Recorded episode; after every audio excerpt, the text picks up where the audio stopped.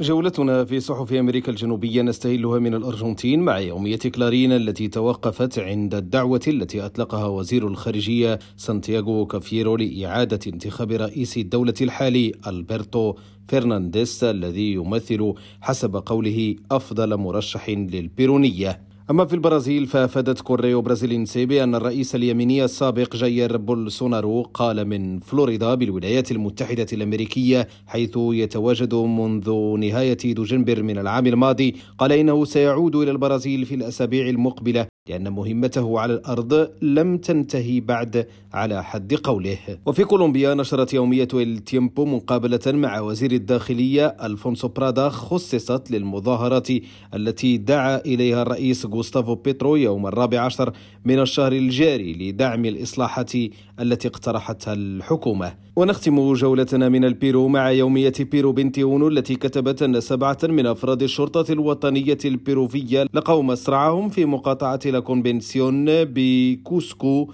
بعد كمين نصب لهم وفقا لما قاله رئيس مديرية مكافحة الإرهاب الذي أشار إلى أن الهجوم قامت به أفراد الجماعة الإرهابية الدرب المضيء التي أصبحت اليوم تنشط في تهريب المخدرات. هشام الأكحل ريم راديو بونوس آيرس